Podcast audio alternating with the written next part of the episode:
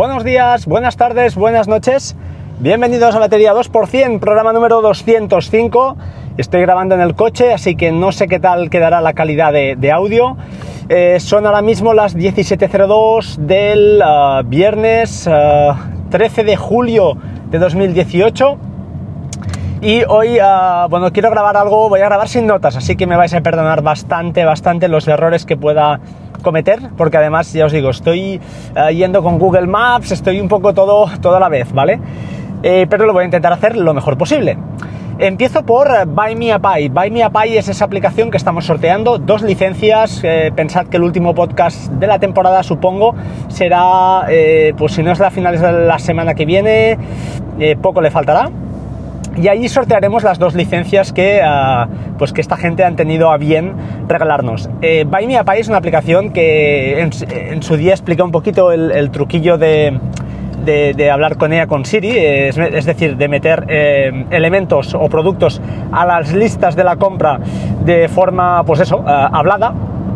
Y quizá me faltó explicar un poquito las bondades de esta aplicación. Esta aplicación, la verdad, eh, tiene cosas muy buenas en cuanto a... Se pueden compartir listas. De una manera muy sencilla, añades el correo y enseguida la otra persona tiene la aplicación, yo en mi caso con mi mujer, pues automáticamente las tiene, sincroniza muy bien, muy bien.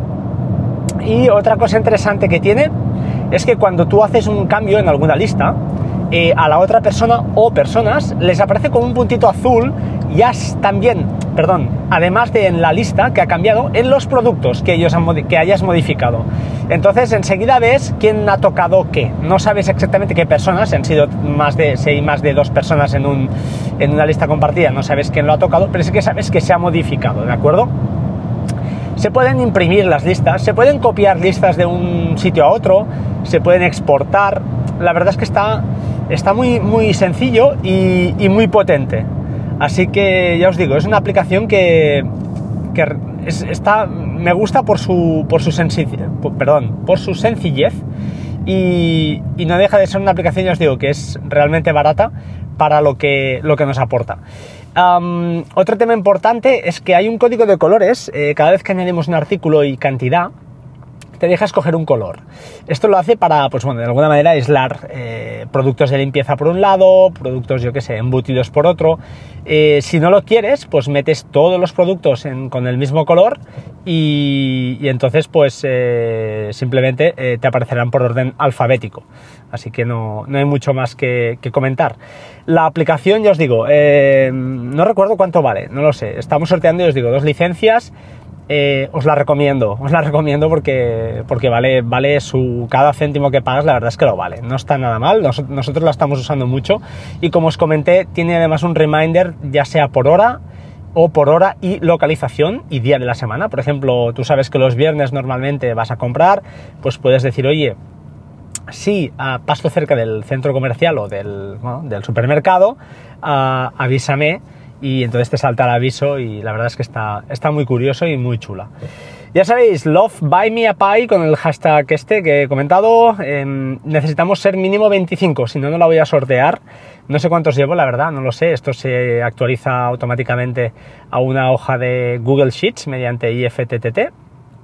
Así que bueno, eh, lo miraré y, y veremos cómo vamos. Más cosillas que os quería comentar. sí, a ver un momento si me aclaro. Sí, fijaos, tengo una, persona ah, que me preguntó, me pidió ayuda al respecto de Screens, la aplicación de Edovia.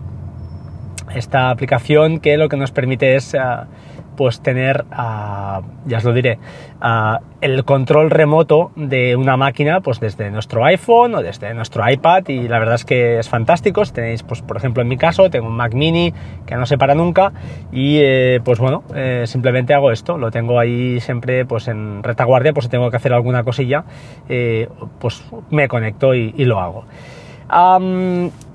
¿Qué ha pasado? ¿Qué ha pasado? Bien, mira, quiero hacer una reflexión, ¿no? Hay aplicaciones a veces como esta, Screens, que no son aplicaciones baratas y aunque su configuración intenta ser sencilla, eh, no lo es porque a la mínima, al mínimo problema es decir, que la aplicación por lo que sea, pues no, no sea, em, ya os lo diré, que, no enlace bien y no, no permita este remoto, pues todos son problemas. ¿Por qué? Pues porque normalmente el usuario es desconocedor de todo lo que hay detrás, ¿no? Eh, en este caso, por ejemplo, mm, eh, pues ¿qué ha pasado? Pues que la persona que lo compró le parece fácil, a priori todo parece muy fácil, incluso en la web, ¿no? Te lo anuncian que es muy sencillo. Y para empezar, las soluciones que te dan, pues van desde poner, poner, perdón, activar el UPnP en el router, cosa que, bueno, mm, no es recomendable, ya que al final lo que estás haciendo es que las aplicaciones tengan permiso para abrir y cerrar puertos. Pero es que además, en este caso, un PNP no es una solución, porque en muchos casos no es una solución, porque tiene que ser compatible con el router que, eso, que tiene el UPnP activo. Em, entonces, ¿qué pasa? Eh, el GEL también te dejan ir que pongas, eh, actives el DMZ, que eso ya me parece escándalo. Es decir, abre el router a internet y oye, y, entonces seguro que funciona. Sí, claro, eh, pero estamos hablando de términos, en términos de que la seguridad queda totalmente pues, volatilizada, ¿no? Em, claro, son situaciones que son más o menos complejas, ¿no? Eh, luego además eh, te da otra solución, que ellos tienen una aplicación que se llama Screens Connect y ahí la instalas y bueno, si tienes el UPnP pues te lo haría ella sola, pero como normalmente pues no funciona, o al menos aquí en España, yo al menos las veces que lo he probado o con personas que lo he visto no les ha funcionado, tienes que abrir puertos manualmente. Esto implica entrar en el router, saber cómo se hace lo que es bueno, un port forwarding o un redireccionamiento de puertos, que para eso, pues, bueno, el que no lo sepa, pues hay un podcast de Majosan que lo explica súper bien, eh, haciendo un símil con unas casas, unos bloques de casas y tal, y los puertos y las... Pero bueno, no es difícil cuando tienes el concepto, pero si no lo conoces, es imposible que una persona eh, que no entienda esto y que no tiene por qué saberlo, eh, pues eh, claro, se vuelve loca y, no queda desesperada, ¿no? Queda vendida y se ha gastado 40 euros o lo que sea en una aplicación y no te dan salida.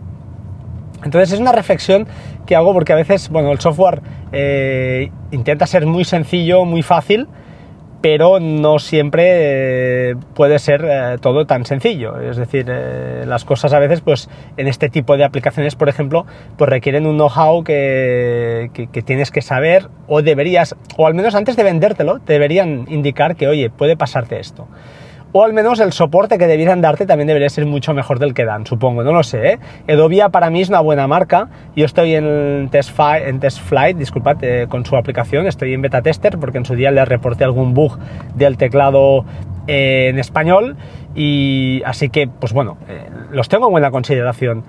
Pero, pero creo que mm, no sé, quizá la aplicación de Screens Connect debería ser incluso pues mucho más guiada, debería haber algún esfuerzo más ahí detrás para, eh, pues bueno, para ayudar al usuario a, llegar a buen fin, ¿no? a buen puerto, justamente a buen puerto, para mm, poder eh, configurar la, aplicación. disculpad, va a pasar una ambulancia, ha habido un accidente. Vamos a apartarnos, perfecto. Eh, por cierto, vi un vídeo hace poco de cómo debían colocarse los coches para que las ambulancias pasaran y veo que lo estamos cumpliendo bastante bien. Todo el mundo abriéndose un poco, dejando, creando un, carril adicional y se está... Ahora ya no, ya veo que no. Bueno, sigo con lo mío. Eh, pues esta es la reflexión, ¿de acuerdo? No quiero tampoco faltar a nadie, ni mucho menos, ni, a Edovia, que creo que es una, ya os digo, una gran empresa. Esta aplicación funciona muy bien, compatible con One Password. Yo estoy súper contento. Y de hecho he hecho pruebas y ah, particularmente, al menos en mi caso, eh, me ha funcionado bien, me funciona bien mm, a través de VPN, lógicamente. Me funciona bien abriendo puerto, pero, pero no me funciona con eh, conexión segura. Ellos te dicen que entonces hay una redirección a un puerto 22, el estándar, eh, y a mí no me ha funcionado, no sé, hecho, tampoco me he parado mucho a pelear con eso, pero este caso en particular de la, de la, del puerto eh, para crear una conexión eh, segura, SSH, perdón, SSH, no, ah, no me ha funcionado y he asegurado que, porque ya os digo, además hay una cosa más, debes tener el Mac, en este caso el Mac, lo que sea, Mac OS, configurado para que admita mm, peticiones remotas, gestión remota. Hay que hacer una serie de pasos. Esto sí que es cierto que lo indican en el help, pero ya os digo, yo encuentro a faltar una ayuda mucho más guiada y más, eh, más sencilla para, el usuario. Dicho esto, Y hablado de screens, ¿eh? hay otras aplicaciones de gestión remota, otras soluciones, por ejemplo, que serían, yo no lo veo ni mucho menos descabellado, sería instalar Zero Tire, ese servicio tan chulo que nos crea una VPN al nivel global, ¿no? Em, y que entonces ya se acaban todos los problemas, eh, porque al final estás en una VPN y sería muy fácil. Pero bueno, al final es lo que decimos, ya es enredarte en, otras cosas que un usuario plano a veces lo que simplemente lo que quiere es, oye, yo quiero tener acceso a mi Mac desde fuera y no me expliques qué IPs, qué puertos, qué IPs públicas o qué SSHs. No, no quiero saberlo. Yo quiero llegar, instalar eh, un proceso más o menos guiado y que la cosa funcione. Bien, ya paro de meter el rollo con este tema voy a, otro tema finalmente que, bueno, a raíz de un comentario también de un oyente, me comentaba, bueno, el tema de la domótica y tal. Y yo estoy haciendo cosas, bueno, como todos los que nos gusta un poquito, trastear, entre comillas, eh, ya os digo, porque no tengo todo el tiempo del mundo, si lo tuviera, pues haría otras muchas cosas. Pero sí que el tema de la de Homebridge en su día, pues me despertó interés y al final, primero lo tuve un tiempo instalado en el Mac Mini, luego lo pasé al NAS y no, pude, no puedo estar más contento de esta decisión. Eh, me ayudó para esto un pequeño fallo que tenía en un plugin eh, Oscar, que desde aquí seguro que estará escuchando, gracias. Y a partir de allí, pues bueno, todo han sido bondades. Funciona muy bien. Ah, es más, he estado probando también Home Assistant ligado con Homebridge.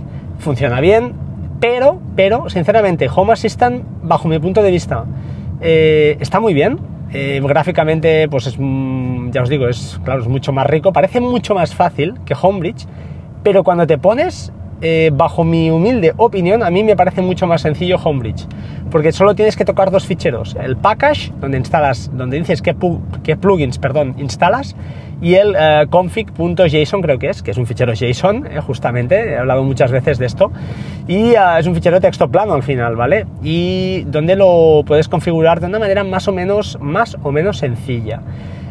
Home Assistant, mi impresión es que visualmente te da una interfaz web para configurar y para toquetear, pero a la hora de configurar cosas, a mí mm, me ha parecido mucho más engorroso. Igual soy yo que no me he peleado bastante o no he cogido la filosofía es muy potente, es verdad. Mm, hay un desarrollo detrás, también una comunidad importante.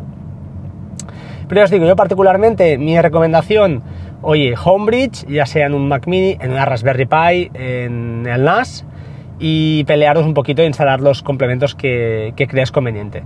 Yo de hecho lo tenía, o lo tengo, tengo Home Assistant corriendo a día de hoy, lo voy a quitar y voy a aprovechar la Raspberry para hacer unas perrerías que quiero hacerle, quiero hacer unas cosillas más, pero centrándonos en el tema de la domótica, eh, pues fijaos, eh, tengo corriendo desde interruptores Wimo, es decir, hablo de cosas que no son compatibles directamente con HomeKit, a, por ejemplo, ahora mismo un uh, Broadlink RM3 creo que es, esto lo compré, lo compré gracias a, a Markintosh que me dijo, eh, lo vi, que pillaba uno, valen 20 euros en Amazon, está tirado de precio, y esto lo dejas en una habitación, por ejemplo en mi caso tengo uno en la cocina, creo que voy a comprar otro, y lo dejas ahí escondido, no molesta, eso sí tiene que estar enchufado, y una vez configurado eh, es relativamente sencillo eh, configurarlo.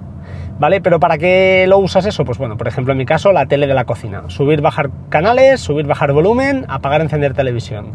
Pues todo esto lo puedes hacer, lógicamente, desde la propia app que te da Broadlink o a través de Homebridge lo puedes convertir a, pues eso, a un botoncito más que tengas en tu, en tu casa, ¿no? En tu home, que lo puedes asociar, incluso lo puedes, eh, pues eso, eh, llamar mediante Siri. Le puedes decir, oye, Lola, sube el volumen eh, apaga la tele o apaga la tele Samsung, apaga tal. Entonces funciona de maravilla, funciona de mil maravillas, yo estoy contento y es mi recomendación.